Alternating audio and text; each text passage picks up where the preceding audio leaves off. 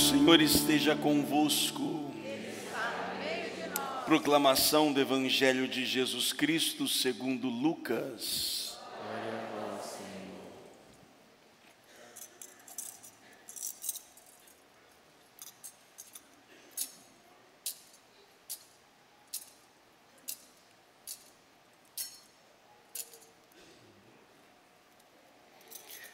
Naquele tempo, no sexto mês, o anjo Gabriel foi enviado por Deus a uma cidade da Galiléia chamada Nazaré, a uma virgem prometida em casamento a um homem chamado José. Ele era descendente de Davi e o nome da virgem era Maria. O anjo entrou onde ela estava e disse: Alegra-te, cheia de graça, o Senhor está contigo. Maria ficou perturbada com estas palavras e começou a pensar qual seria o significado da saudação. O anjo então disse-lhe: Não tenhas medo, Maria, porque encontrastes graça diante de Deus. Eis que conceberás e darás à luz a um filho, a quem porás o nome de Jesus. Ele será grande, será chamado Filho do Altíssimo e o Senhor Deus lhe dará o trono de seu pai Davi. Ele reinará para sempre sobre os descendentes de Jacó, e o seu reino não terá fim. Maria perguntou ao anjo: Como acontecerá isso se eu não conheço homem algum? O anjo respondeu: O Espírito virá sobre ti e o poder do Altíssimo te cobrirá com sua sombra. Por isso, o menino que vai nascer será chamado Santo filho de Deus. Também Isabel, tua parenta, concebeu um filho na velhice. Este já é o sexto mês daquela que era considerada estéril, porque para Deus nada é impossível. Maria então disse: Eis aqui a serva do Senhor, faça-se em mim segundo a tua palavra. E o anjo retirou-se palavra da salvação. Que as palavras do Santo Evangelho perdoem os nossos pecados.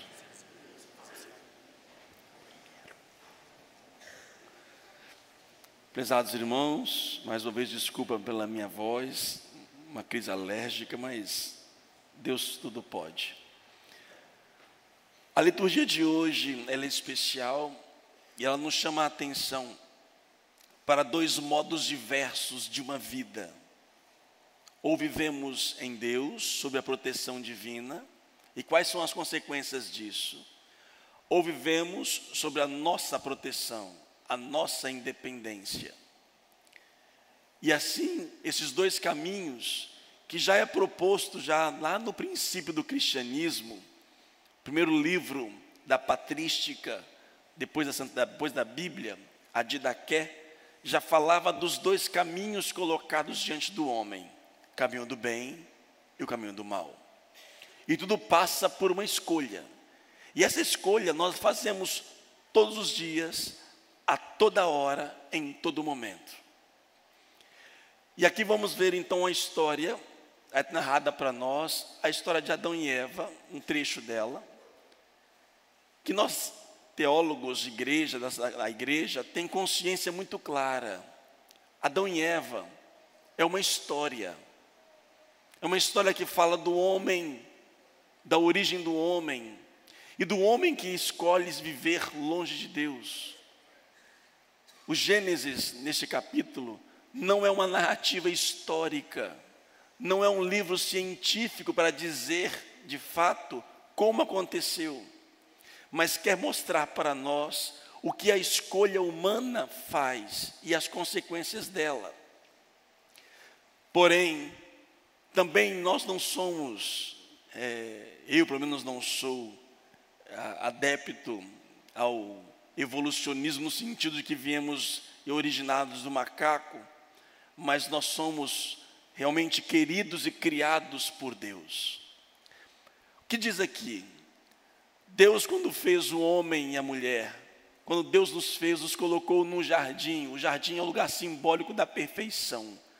Deus criou o homem quase que perfeito. ele poderia, com a graça que tinha, chegar à salvação e à perfeição. Só que o homem, pela sua vontade própria, liberdade, desobedece à voz de Deus e come do fruto proibido. Isso é importante nós pensarmos.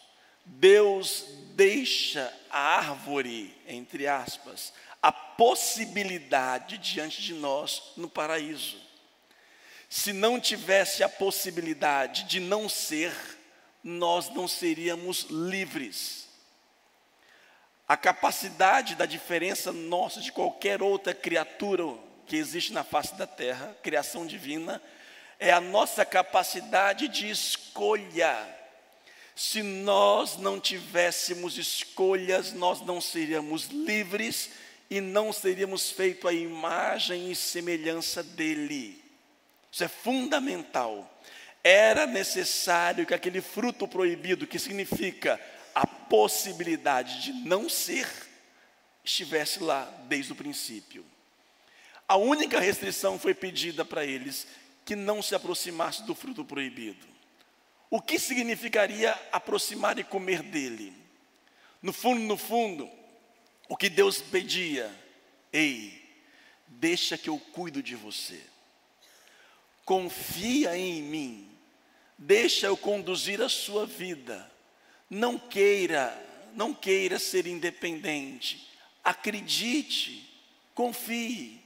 E assim Adão e Eva, ou seja, o homem e a mulher primitivos, viviam na profunda dependência de Deus. Até que aparece uma serpente. Esse livro, essa passagem bíblica da primeira leitura que nós ouvimos, segundo todos os prazos, todos os teólogos, foi escrito por volta do século décimo e naquele século décimo havia na comunidade judaica, israelita, já havia um povo, os cananeus, que não eram judeus, que cultuavam algumas entidades. E dentro da cultura cananeia, a serpente era símbolo de fertilidade e de sexualidade.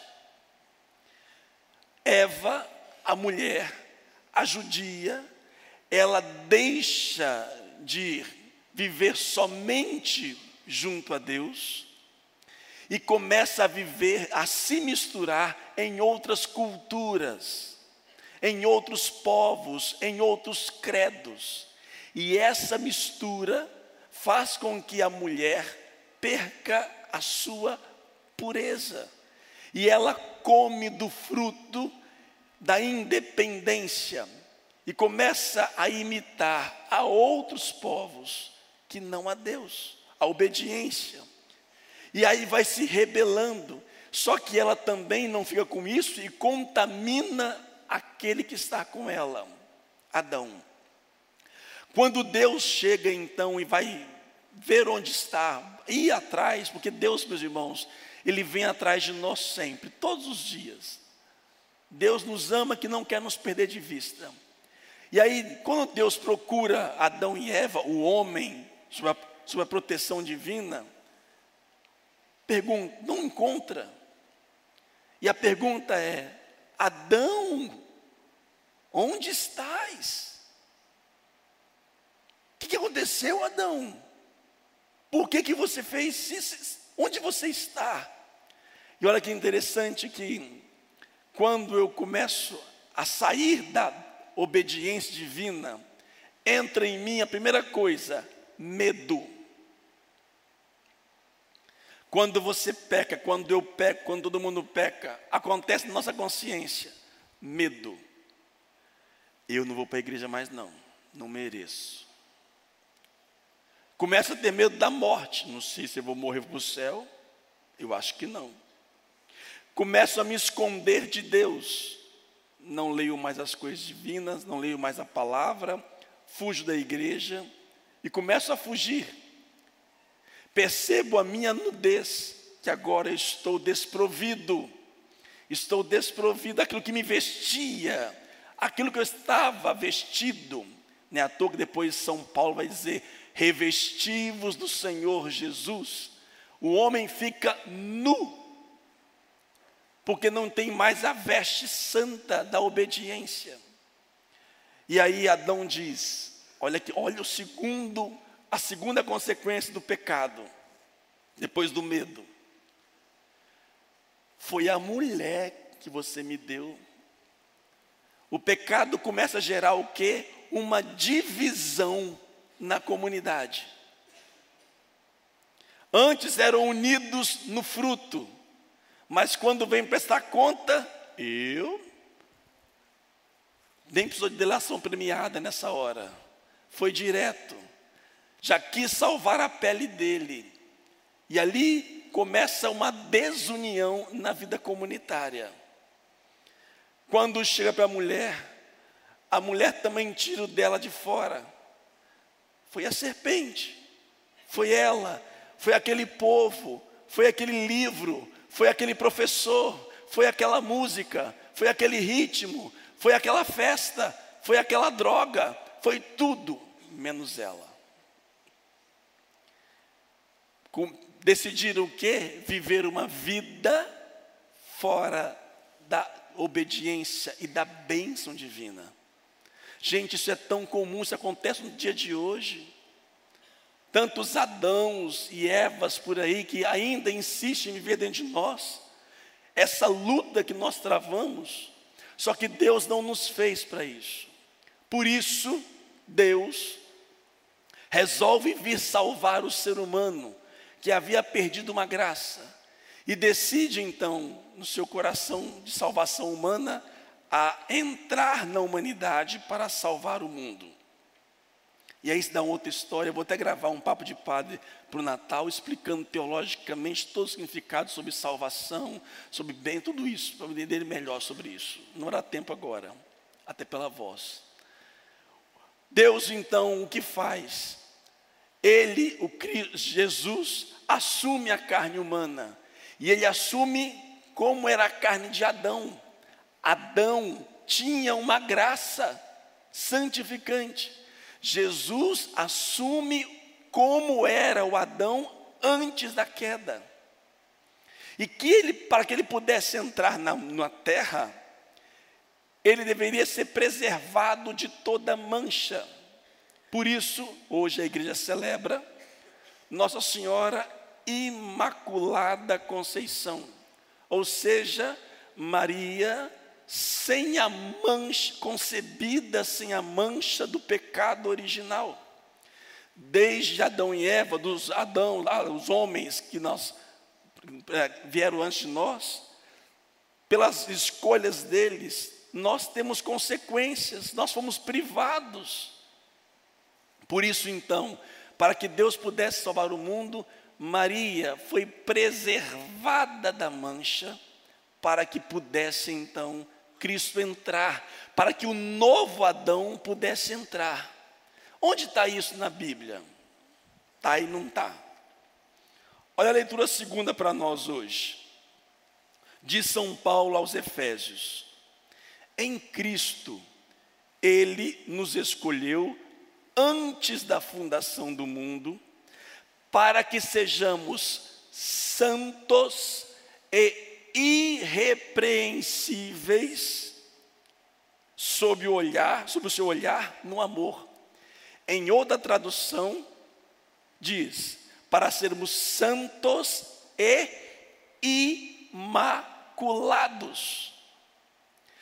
Em Cristo Jesus, nós fomos feitos para sermos o que é o santo. Santo é aquele que é separado, diferente do mundo.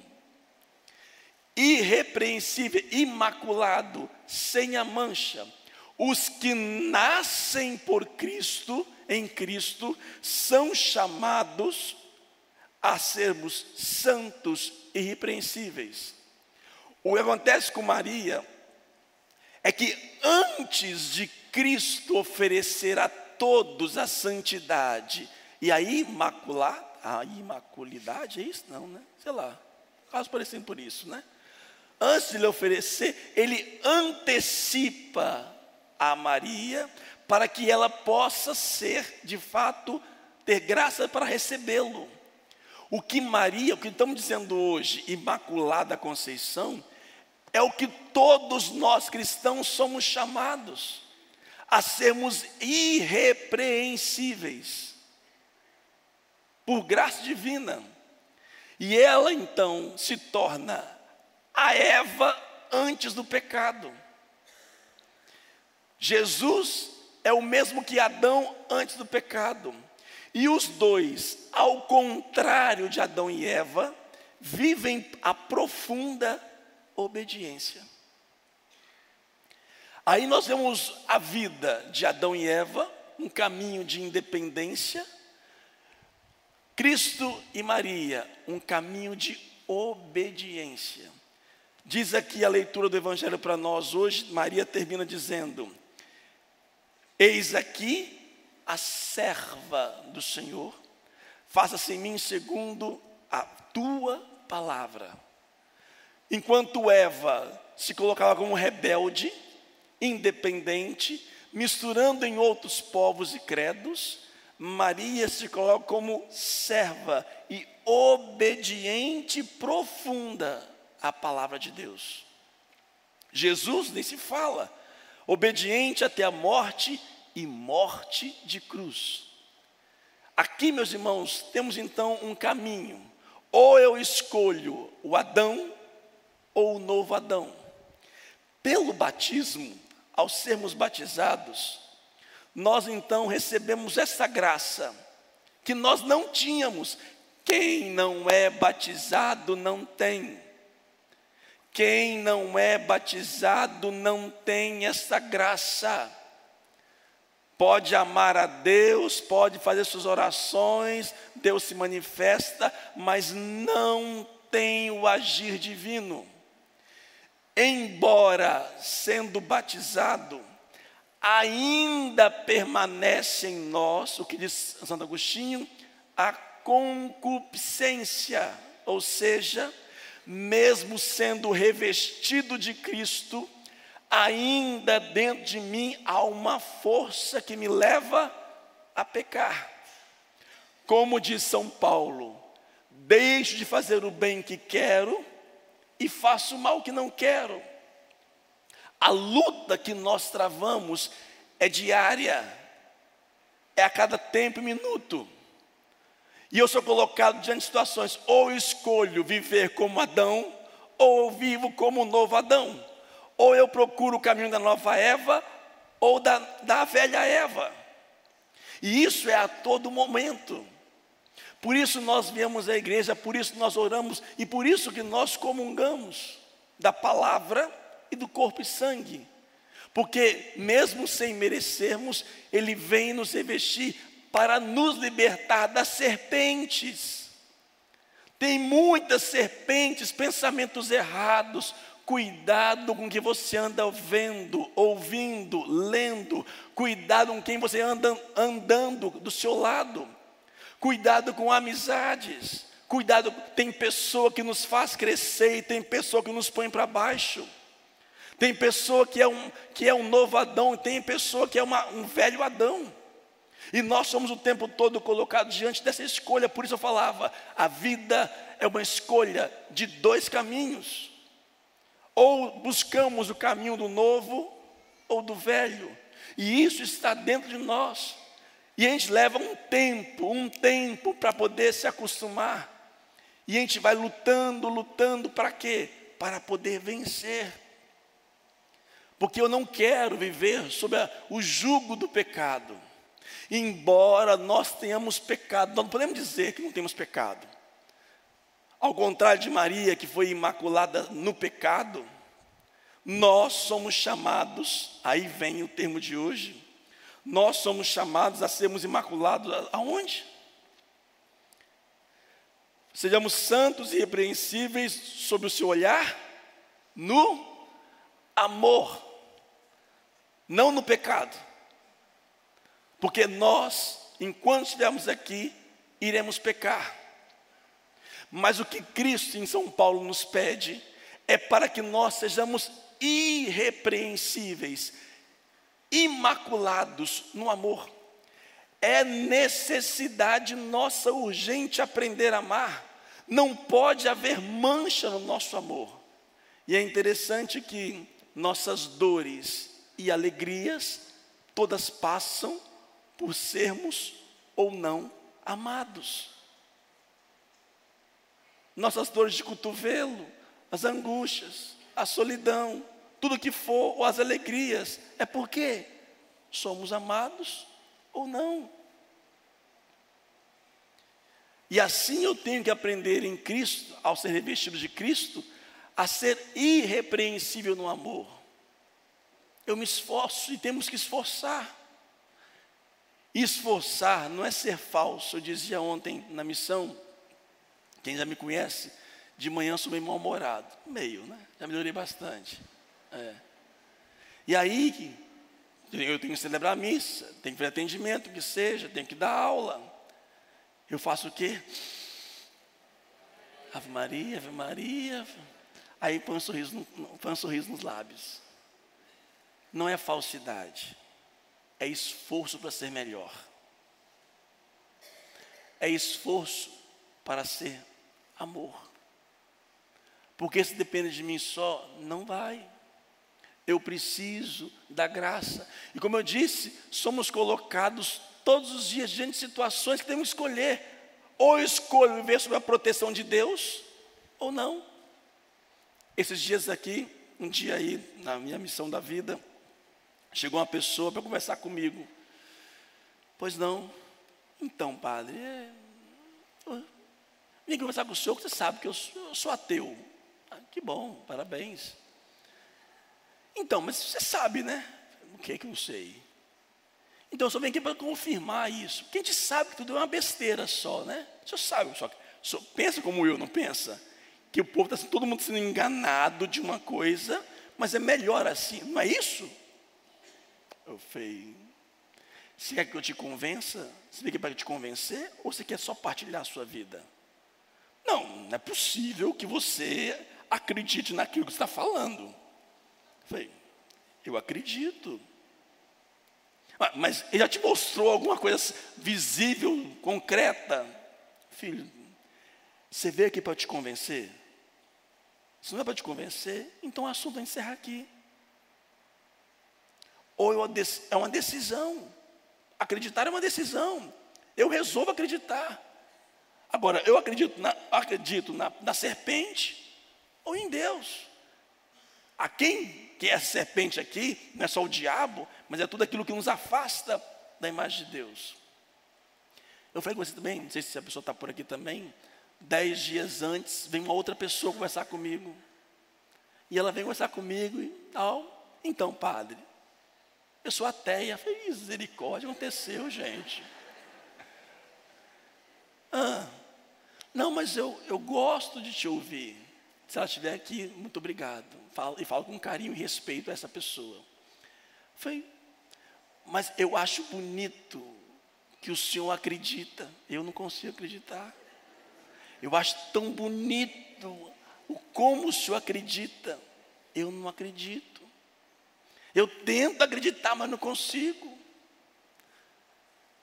É o caminho da pobreza, da bem-aventurança. É me tornar pobre é me colocar na dependência de Deus. Eu tenho que, mesmo que eu não consiga ver, como o ar eu não vejo, mas eu sei que Ele está, porque estou vivo, eu decido acreditar. Eu decido, eu quero acreditar. Jesus nunca apareceu para mim, mas eu quero acreditar. E eu quero acreditar nessas palavras. Eu quero, como Maria, me esforçar para ser servo. Embora minha natureza quer ser independente, e eu luto todo dia, toda hora, minha carne me leva para um lado, a minha fé me leva para o outro. E eu peço, Deus misericórdia, me ajuda, vença em mim, porque senão não dá. Por isso eu oro, eu rezo.